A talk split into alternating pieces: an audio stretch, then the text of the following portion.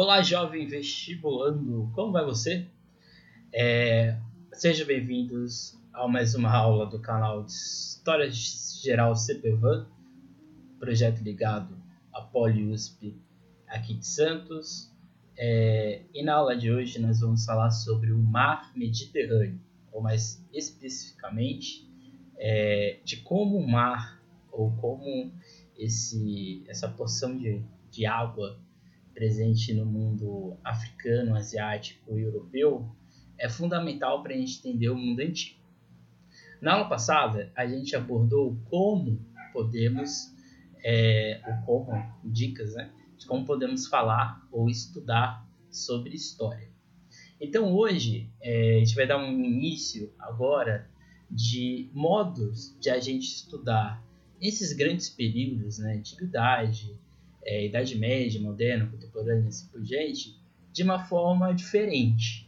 Então, hoje nós vamos falar o ver o mundo antigo e o sistema escravista é, por meio do mar Mediterrâneo.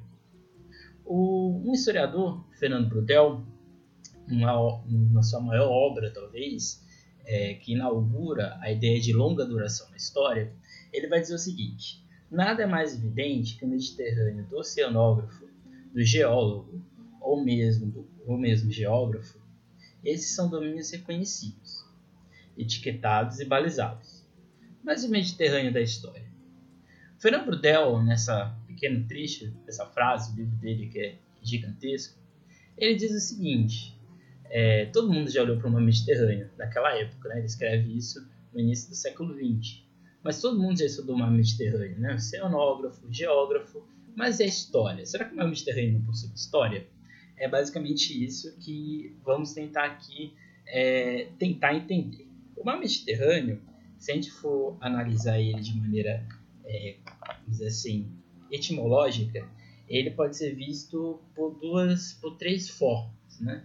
A primeira delas é o que é Mediterrâneo. Né? O Mediterrâneo seria uma porção de água entre duas terras ou entre terras. Já no, na cosmologia, no caso dos árabes, o mar Mediterrâneo é conhecido como o Mar Branco do Meio. E Roma apelidou o mar Mediterrâneo de Mare Nostrum. Né? Então, o que, que é exatamente estudar o mar Mediterrâneo? Né? O mar Mediterrâneo é um conjunto de grandes fatores que compõem o mundo antigo. É, então, a gente pode dizer que o mar Mediterrâneo ele é um agente histórico, ele é um agente cultural, ele é um agente principalmente econômico da região ali é, desse mundo antigo, né? Tanto na antiguidade clássica, essa antiguidade greco-romana, como dessa antiguidade oriental ou afroasiática, de Egito, Fenícia, os hebreus e assim por diante. O primeiro ponto que a gente tem que ter em mente quando a gente vai falar do mar Mediterrâneo é talvez que ele tem um aspecto muito importante, né?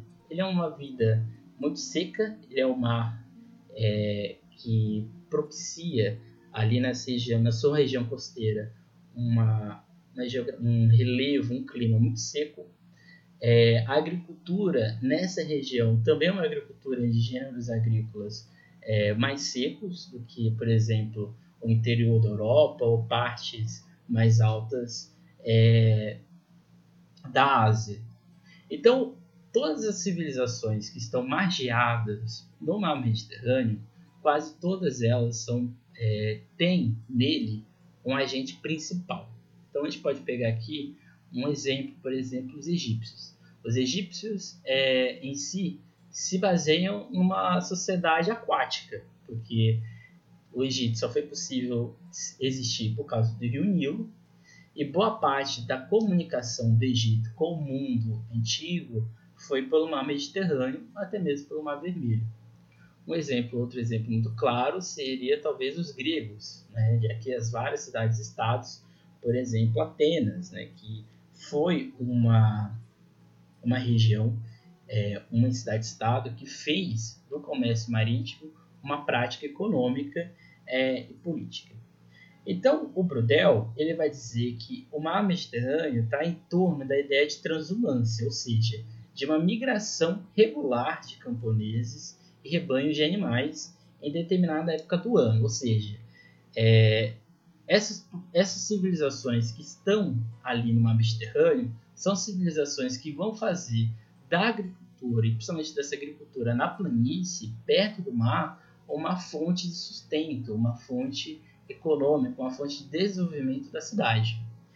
É, além disso, as civilizações mediterrâneas desenvolveram um modo de convivência com o seu ambiente que mudou as suas ações e que ainda, de certa forma, acontece até hoje. Né? Por exemplo, é, toda essa região tem alguns aspectos alimentares, alguns aspectos que são comuns, por exemplo, é, o azeite, é, o pão como uma forma, uma alimentação base dessa região. Alguns temperos são, é, são fundamentais na dieta dessa região, por exemplo, coentro, o alho, a cebola, o tomate, os derivados de leite, né, coalhada, iogurte, entre todos, né, entre outros vários fatores, é, compõem é, aspectos disso, dessas civilizações. Então são aspectos até, de certa forma, coletiva, né? São aspectos culturais que são próximos, mas cada civilização compõe aspectos é, culturais, aspectos é, de sociedade que são próprias dela.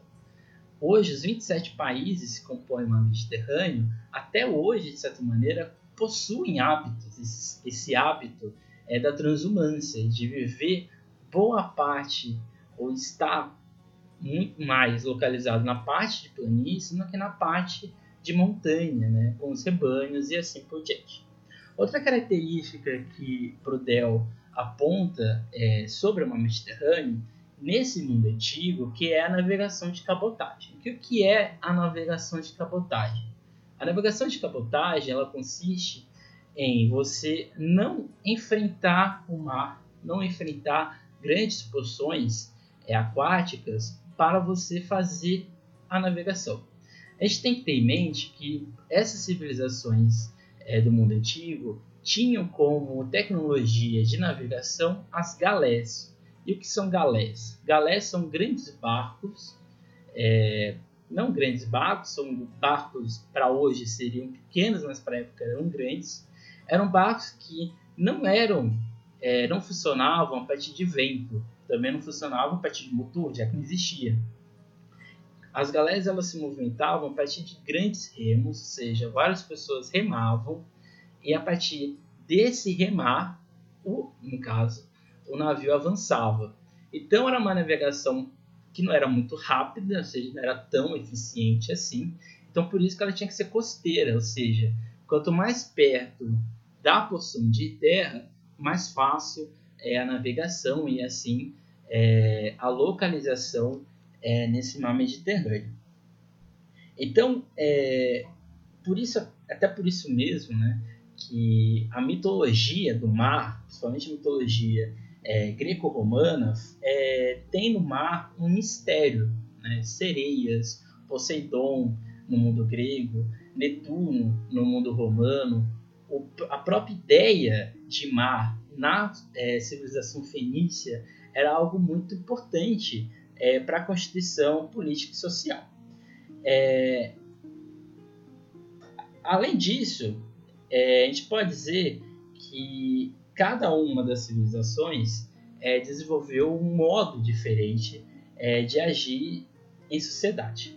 Então, a Grécia, principalmente Atenas, desenvolveu no Mediterrâneo e no Mar Egeu é, um bem econômico e de influência no mundo das cidades-estado. É, no mundo grego, as guerras médicas tiveram no Mediterrâneo é um espaço de ação entre os persas e os gregos, principalmente na segunda fase do conflito. Então, ou seja, quando a gente vai ver o mar Mediterrâneo no vestibular dentro da Grécia, esse mar Mediterrâneo ele é um agente, é, principalmente de um palco de guerra. No caso da Grécia, as guerras médicas, que é o conflito entre, entre o Império Persa e as cidades-estados da Grécia, no caso principalmente por busca de território, por influência na área ali, nessa divisão entre mundo asiático e mundo europeu, é, era muito importante, porque se, se a Grécia, as cidades-estados da Grécia, perdessem esse, essa, esse contato com o mar Mediterrâneo, perdessem o comércio marítimo, elas provavelmente não existiriam. Então, é, principalmente Atenas, que é uma cidade que está ali à frente do, do mar Mediterrâneo, fez dele é, um importante palco econômico e político. Já Roma, aí não tem nem o que dizer, né? Roma foi talvez o grande império que viveu é, no mar Mediterrâneo. E por que isso, né? Roma, ela está ali situada na Itália, na Península Itálica, mas aos poucos o Império Romano foi anexando territórios, é, principalmente na, na fase republicana, foi avançando perante o continente, e esse avançar no continente gerou no mar Mediterrâneo um, um espaço de hegemonia política. Então a gente tem que ter em mente o seguinte: o mar Mediterrâneo é um mar local, é, local é, na Europa, na África e na Ásia. Então você imagine o seguinte: imagine um império conseguir ter possessões de terra, possessões administrativas e políticas em todo o mar. Foi isso que Roma fez. E o ápice, ou o que definiu isso tudo, foi as guerras púnicas. Foi a guerra entre Roma e a cidade de Cartago, que era uma das cidades-estados que é, faziam parte do, da Fenícia. Então, as guerras púnicas elas são um conflito é, fundamental para a consolidação mediterrânea do, de Roma, certo?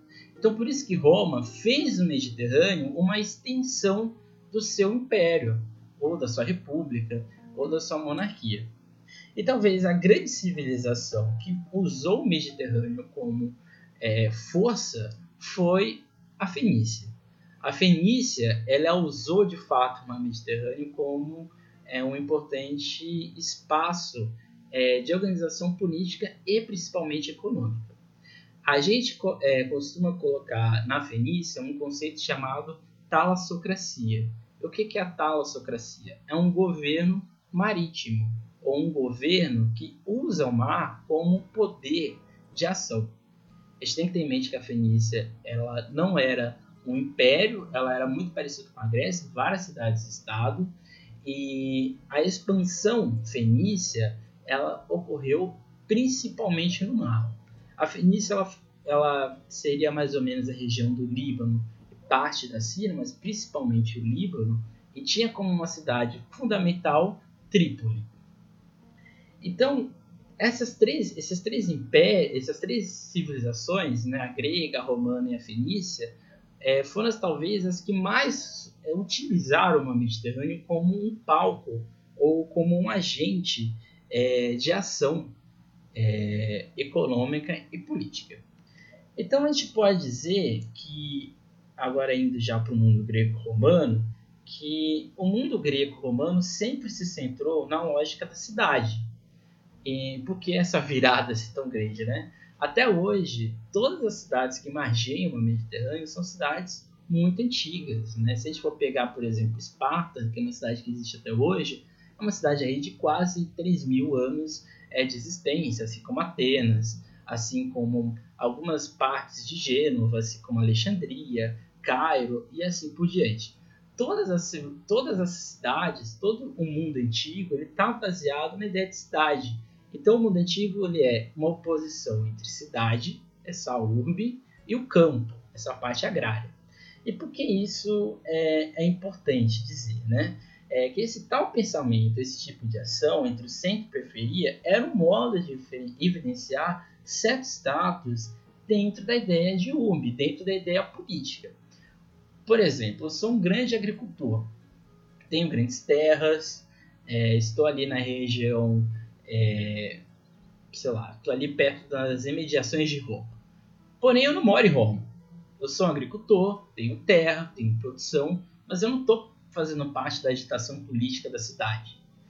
É, assim, por exemplo, até mesmo em Atenas. Né? Eu sou ateniense, sou grego, mas eu moro no campo, sou apenas um agricultor.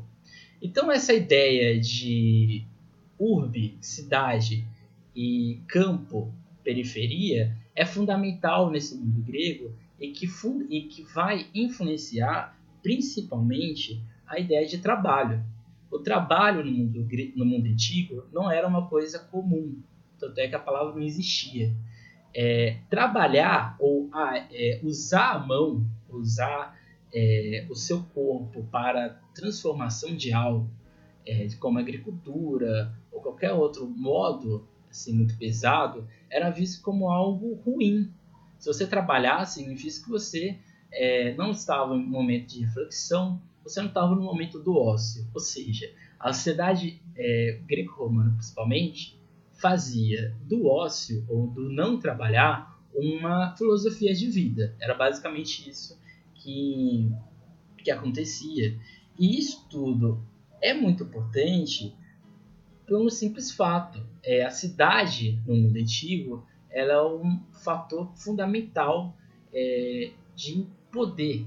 Então, eu sou um agricultor, eu não quero ficar no campo. Eu vou fazer de tudo para ir para onde? Para a cidade. Então, seria mais ou menos no mundo brasileiro, se a gente for colocar aqui um exemplo mais claro, caso é, para ficar bem assim é, fixado na mente, a gente pode pegar aqui um exemplo brasileiro. Você pode ser um proprietário de terra, você pode ter é, vários hectares na sua, na sua posse, porém você pode nunca ter ido lá. Você apenas o que? Usufrui desse poder. E quem é que vai trabalhar nesse campo? Né? Então a gente pode, por exemplo, pegar a sociedade grega. A sociedade grega é baseada na ideia de que só os gregos puros têm direitos é, em sociedade, principalmente se você for homem. Então, quem é que vai trabalhar no campo? Quem é que vai é, gerar a economia do mundo grego? É exatamente os escravos. Os escravos. No mundo romano, a mesma coisa, principalmente com a lei é, Politéia Papira, que vai fazer o quê? Vai extinguir a escravidão por dívida e vai aumentar uma população, vamos dizer assim, plebeia dentro de Roma. Então, quem é que vai trabalhar? O escravo. Então, é, um ponto importante é que nesse mundo voltado para a cidade, para os grandes centros, o mar Mediterrâneo se tornou um meio rápido e eficiente de todo escoamento agrário. Porque é o seguinte, por exemplo, Roma, que era um império muito grande, uma república, uma região, uma civilização enorme. O Egito, por exemplo, é um grande produtor de trigo de Roma. E o pão era algo fundamental para todo o território romano. Então, como que você vai levar esse trigo? Você vai levar por terra? Não, você vai levar pelo mar Mediterrâneo. É, por exemplo, levar algumas coisas de Cartago para a região da Hispânica, a região da Gália. Você ia para onde? Para Marcélia, você ia ali para onde seria hoje a região de Barcelona e assim por diante. Então, o mar Mediterrâneo ele altera a ideia de trabalho é, desse mundo antigo, ele altera a ideia de cidade e de urbanização e ele também se torna um primeiro ponto, um primeiro um grande agente de locomoção dessa economia. Então a gente pode dizer é, que tudo, toda a solidificação do Império Grego, do Império Romano, foi pela ideia é, de escravidão. Aí você pode estar se perguntando, mas por que sistema escravista? escravidão não existiu ao longo da história. Não teve escravidão no século, é, no século XVI, no século XVIII, no século XIX. É, houve. Né? Todas as civilizações ao redor do mundo é, tiveram práticas de escravidão. Porém, como eu acabei de dizer, a escravidão dentro do mundo greco-romano era fundamental. Foi ela que estruturou toda a sociedade. Então a gente pode pegar um exemplo que é o sistema asiático o sistema asiático ele, ele não está operado na lógica da escravidão, ele está operado na lógica da descentraliza é, na centralização do poder em uma figura. Então, por exemplo, o Egito existe o faraó. Todo o estado egípcio é do faraó. Então, o faraó ele tem posse não só do estado, mas em tese das pessoas. Então, você pode ser livre no Egito, mas em tese, você está nas terras do faraó. Então, vamos dizer assim, você não tem é, posse, você não tem liberdade. No sistema romano, no sistema grego, existia a ideia de liberdade, ou seja, você podia ser grego, você podia ser romano, você podia ser um ateniense, um espartano, porém, a ideia de trabalho, a ideia de é, engrandecimento econômico desse mundo antigo estava totalmente baseado na ideia de escravidão. Então, o ponto fundamental é que escravo dentro da sociedade greco-romana era um escravo de mercadoria ou que gerava mercadoria. Então é uma dicotomia muito grande, uma, uma ideia dual nesse mundo antigo entre ser escravo e ser livre.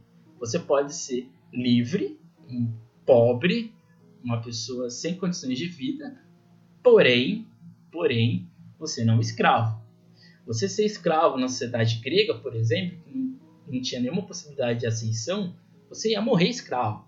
Então era a única condição de vida que você teria.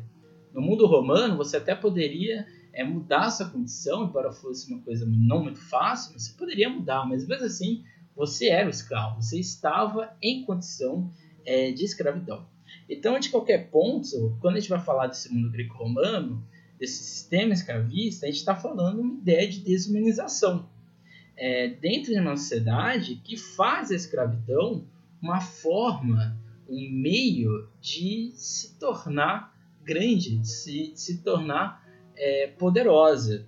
Então, de certa maneira, a gente trabalha nessa ideia do sistema escravista em três pontos. Um deles são os direitos, porque a partir do momento que você se torna escravo, você não tem direito algum dentro dessas, dessas sociedades. Está falando de um apagamento do reconhecimento cultural, então, por exemplo, principalmente no mundo grego, é, que é um mundo puramente, vamos dizer assim, é um anacronismo, mas é um mundo puramente xenófobo. Você não ser grego, você é totalmente inferior, é, você despreza a cultura dessa pessoa, mesmo se ela vier de uma região culturalmente, tecno, tecnologicamente falando, muito superior à grega, à grega. No caso romano, isso é muito mais visível, porque Roma é uma cidade. Né? Roma é uma cidade que cresceu e se confundiu com o resto do mundo. Então, por exemplo, se você é um galês, um gaulês, se você vem ali da região de Jerusalém, se você vem do Egito, se você vem de Catálogo, se você vem da Grécia, na condição de escravo, é, independente do que for, a sua cultura, é, o que você é, esquece. Isso não existe mais. E dentro também, o terceiro conceito, dentro desse sistema escravista, a ideia de identidade, porque é totalmente um apagamento identitário é, da sua condição. Então a gente está falando no sistema escravista de uma ideia de liberdade e de ausência de liberdade. A gente está falando de duas civilizações que precisam da escravidão como uma forma de empoderamento econômico. E a gente está falando de tudo que tudo isso aí está dentro de um espaço geográfico muito pequeno, muito curto, que faz é, da porção de terra e desse mar Mediterrâneo um espaço fundamental é, de interação, ok? É, então, dentro de tudo isso, se a gente for pegar aqui um, uma citação do historiador Perry Anderson, é, no seu livro da Passagem da Antiguidade ao Feudalismo, ele vai dizer o seguinte: ao mesmo, ao mesmo tempo, enquanto o uso da escravidão se tornava generalizado, sua natureza de maneira correspondente foi se tornando absoluta. Já não era uma forma relativa de servidão, entre muitas outras, posta em um contínuo gradual, mas sim uma condição polarizada de completa perda de liberdade em oposição a uma nova liberdade sem impedimentos então isso é importante, pois o mundo afroasiático, mais exatamente na Mesopotâmia e no Egito, só para a gente reforçar, operava uma ideia de servidão. Então, ou seja, não existia uma lógica de propriedade é, do escravo, né? porque todo mundo estava dentro, é, entre aspas, sendo servo do faraó ou do monarca e assim por diante. No mundo greco-romano, é, mais precisamente em Roma, a escravidão se torna um meio eficaz de produção e de economia. Por isso mesmo que a ideia de sistema escravista é, era importante. Então, dessa maneira, a escravidão unia o mundo agrário, é, do trabalho, da força, do algo impuro, da pessoa que iria usar as mãos, o suor, para gerar economia, que isso, ou seja, não dá, é, com a UB, com a cidade, com esse espaço da organização, com esse espaço do ócio, das artes. Então a gente pode dizer que o mundo greco-romano é um mundo preguiçoso, né? se a gente for dizer assim, de uma maneira é, pejorativa, né? uma maneira pistola. Eram pessoas que não queriam trabalhar, mas queriam ser ricas, queriam ter dinheiro, queriam ter é, entretenimento e assim por diante. Por exemplo, quando a gente vai falar de escravidão no período romano, principalmente é, ali na ideia da política do pão e circo, a gente está falando do quê? De entretenimento de pessoas romanas, ou seja, dessas pessoas livres que vão até as arenas é, fazer o quê? Ver escravos lutando até a morte. Então é uma sociedade sádica, na verdade, né? Então é um mundo nojento, vamos dizer assim, né? Então é sempre bom ter em mente que o trabalho do mundo antigo não era algo que existia, né? Então, pelo contrário, essa ideia do ócio era algo muito valorizado e é uma coisa bizarra, né? Porque para a gente hoje é, é, é, meio estranho dizer que o ócio é mais valorizado que a ideia de trabalho, até porque a gente está dentro de uma cidade capitalista, no sistema capitalista. Mas esse sistema escravista é, opera, opera dessa maneira. Então você pode se perguntar, por exemplo, ah, mas será que as pessoas não percebiam que elas estavam sendo é, escravistas, é, estavam abusando da força do outro? Não, né? Porque não existia essa percepção de que isso era algo errado, porque na verdade isso era certo. Então, se a gente for pensar é, a ideia do mundo grego, a gente vai ter que ver por vários vieses. Né? A Grécia não é um estado unificado, então são várias cidades-estado. Então, cada cidade-estado fez a escravidão é, uma realidade diferente. Se a gente for pegar Esparta, por exemplo, a ideia de escravidão não era algo muito presente. Porque Esparta, de certa maneira, a formação de Esparta, ela é, na verdade, uma formação de guerra, uma formação de conflito. O que seria o escravo em Esparta, na verdade, é o servo, que seriam os ilotas, que era uma população que já estava em Esparta, mas foi derrotada, e os periecos, que são camponeses, que são ali fazem produtos artesanais, e esses dois, os ilotas, e os periecos, seriam servos dentro da sociedade espartana, que é uma sociedade militar. Diferente de Atenas, que era uma sociedade que usou da escravidão é, como uma forma é, fundamental da sua ideia de sociedade. Só para a gente ter noção, a cada três gregos existiam dois escravos. Então, se a gente for pensar isso de uma maneira macro, a gente vai perceber que é uma sociedade que tinha uma população grande de escravos para uma população grega existente. Então, a Grécia, a ideia de trabalho é, na verdade, uma dicotomia, como eu já disse, entre campo e cidade. Então, a economia girava em torno da escravidão. Então, quanto mais escravos é, você tinha, mais poder econômico você possuía. Então, por exemplo, se eu tenho uma propriedade agrária que eu não estou lá, ou seja, eu posso pagar para alguém estar lá no meu lugar, eu posso estar ali é, recebendo um lucro de pessoas que estão trabalhando forçadamente para mim, isso quer dizer que você é muito rico. Então, seu status de sociedade vai ser fantástico, vai ser enorme. Então, toda palavra é, que o escravo possuía não existia, porque a, palavra, o poder da palavra no mundo grego estava totalmente ligada é, ao grego puro, vamos dizer assim. Então, diferente é, dimensionar a escravidão na Grécia, então é algo muito complicado, porque cada cidade é, teve a sua própria formação. É, assim, com o passar do tempo, ter escravo dentro do mundo grego era algo necessário para viver no ócio, na realidade, do pensamento, das artes. Isso porque viver no campo também era algo ruim. Então, assim, a escravidão fez existir um excedente populacional que, ao mesmo tempo, não existia, ou seja, é a perca constante de liberdade do outro. Então é como se estivesse numa sala com 15 escravos e eu simplesmente ignoro a existência deles. Eles estão ali apenas o quê? É, para me servir. Mas mesmo assim, toda essa questão estava organizada dentro de um âmbito local de cada polis. Então, o mundo grego, né, só para a gente fechar essa parte de Grécia, ele estava totalmente voltado para esse mundo estranhamente preguiçoso, diferente do mundo romano. É, diferente da Grécia, onde mesmo sendo uma força atuante não era predominante, em Roma a escravidão era ou foi o motor é, de todo sucesso. A escravidão em Roma tem um período fundamental que é a lei é, papira, é, a lei Poetélia Papira.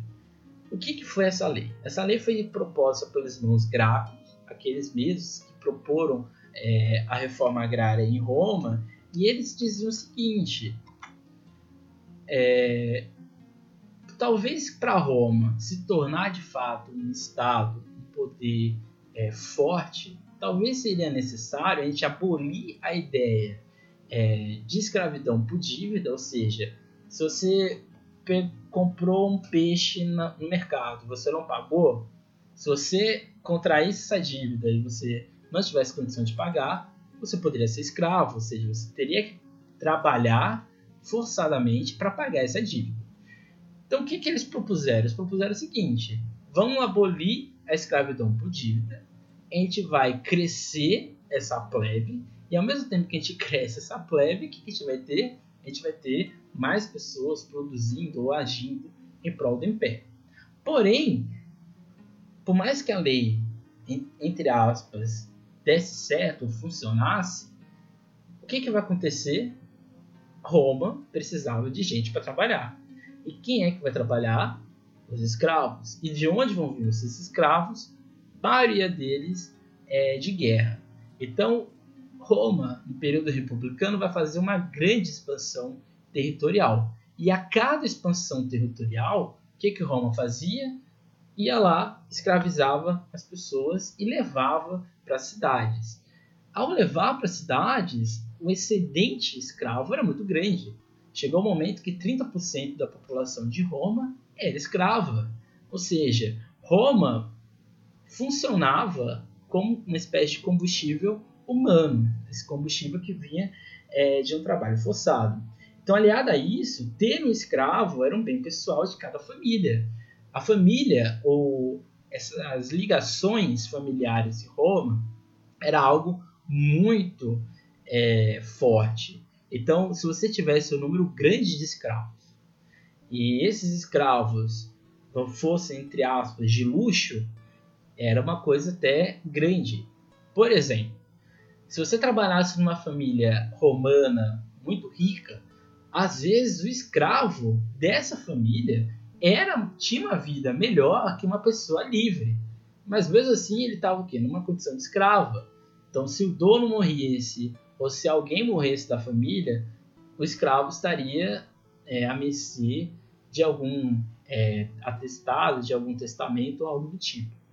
É, então, uma outra diferença que existe do mundo romano para o grego é essa realidade é, na condição do ser escravo. Porque na Grécia, você ou nascia ou você se tornava escravo para sempre, enquanto que no mundo romano, você podia ser escravo, mas essa sua condição poderia mudar. Por exemplo, é, um, um, uma questão muito evidente é o seguinte: você poderia trabalhar muito e assim você conseguir lucro, pouco, pouco lucro que você tinha, você juntava para pagar a sua dívida ou pagar a sua alforria, vamos dizer assim. Você poderia, como eu disse, estar tá numa grande família, e essa família é, se o seu dono, o seu proprietário morresse, ele em testamento iria dizer lá, olha, fulano de tal vai ser, vai ser liberto a partir da minha morte, essa é uma outra condição. E a outra condição seria exatamente é, você é, trabalhar, por exemplo, para uma certa família ou para um certo comerciante e ele, vamos dizer assim, traçar algumas regras, traçar alguns objetivos para você fazer e a partir do momento que você fizesse tudo isso, ele poderia te libertar ou não. Então a, a, escravidão em Roma, ela não era uma condição permanente. Ela poderia mudar. Porém, o que, que acontece? Roma se expande, incha a um, uma, a um aspecto territorial enorme, não tem mais para onde ir, E da onde vai vir um escravo? Né? As pessoas morrem, os escravos morrem. Da onde vão vir os escravos? Quem é que vai trabalhar para o Império funcionar? E aí vem a grande crise de Roma, é uma crise de escravidão. Por quê? Quem é que vai, quem é que vai trabalhar no campo? No, se não tem escravo? Vai ter que ser quem? O cidadão romano. E como que isso vai acontecer? Se ninguém quer trabalhar, Roma, já na função de, na formação de império, vai fazer o quê? Vai fazer o colonato. E o que, que é o colonato? É exatamente quando é, o império vai pagar para você trabalhar, ou seja, né, mais ou menos uma ideia de salário. Só que as pessoas não vão, não dá certo. As pessoas preferem pagar absurdos para ter um escravo do que trabalhar ou receber para trabalhar. Então, um, da, um dos calcanhares, um dos pilares do fim do Império Romano é exatamente trabalho, que é exatamente a ausência do trabalho escravo. Então, a gente pode dizer, é, de uma forma bem clara, né? não sei se você conseguiu entender tudo, todos os aspectos, às vezes, às vezes há umas digressões, mas é o meu jeito, às vezes, de, de dar aula, mas a gente começou lá com, com o mar Mediterrâneo, né? Toda aquela questão filosófica, o mar histórico, o mar que muda as sociedades, que muda essas cidades, que muda o quê? A relação social dentro desses lugares. Porque não só Roma, como Grécia, as outras regiões, tinham processos similares de trabalho forçado. Porém, tanto no sistema asiático como no sistema escravista, tudo isso operava numa lógica que de contato, uma lógica de relação. O mundo grego não estava isolado do mundo egípcio. O mundo fenício, o mundo hebreu, o mundo mesopotâmico, o mundo persa não estava isolado do Império Romano. Todos eles estavam, entre aspas, relacionados entre si. Porque o mar Mediterrâneo, entre aspas, as porções de terra, mas principalmente o mar Mediterrâneo, uniu ou fez com que essas relações é, acontecessem. Então, de certa forma, a gente pode dizer que é, o mar Mediterrâneo fez com que o mundo antigo, mas principalmente Grécia e Roma, se estruturassem em uma forma de trabalho que se baseava na supressão de liberdade do outro. Assim, a escravidão se tornou uma muleta econômica na construção de um mundo secado de certos privilégios de determinados grupos políticos e econômicos deste período. E nesse meio todo, o Mediterrâneo foi uma testemunha ocular do nascer, do apogeu e do fim dessas civilizações. Então a aula de hoje, é, ela tinha como uma ideia grande, né, a principal ideia, mostrar como que a gente pode ter essa reflexão do sistema escravista, tendo em vista essas dimensões é, que existiam no período, né? Porque o escravo que estava em Roma era um escravo que vinha de Cartago, era um escravo que vinha do Egito, era um escravo que vinha lá do Oriente Médio e ele ia como para lá? Para o mar. O mundo grego, a mesma coisa. As relações é, da Grécia para o mar eram muito fortes. Era, um mundo, era uma sociedade que fez o mar é, uma, uma forma, uma filosofia de vida, assim como a Fenícia, assim como o Egito assim por diante. Então a aula de hoje tinha como objetivo mostrar esse mundo antigo por um outro viés, esse viés mais é, filosófico, mais é, interessante de entender o sistema escravista por meio é, do grandioso e do histórico mar Mediterrâneo. A aula de hoje foi essa, espero que tenham gostado. É, aproveitem para seguir, para compartilhar essa aula, essa como a aula passada é, acessem o site deste podcast, lá tem drive, lá tem lista de exercícios dessa aula, também tem gabarito e assim por diante. O site é História Geral CPVAN 3, tudo junto, ponto, webnode, web, W-I-B-N-O-T-E, ponto com. Então, História Geral CPVAN 3, webnode.com. Compartilhem, é, ouçam, mande recados, viva, né? estude é, nesse tempo de quarentena que nós estamos vivendo no Brasil. É isso, meu nome é Emerson Porto Ferreira, professor de História Geral do cursinho Supervan, e até mais.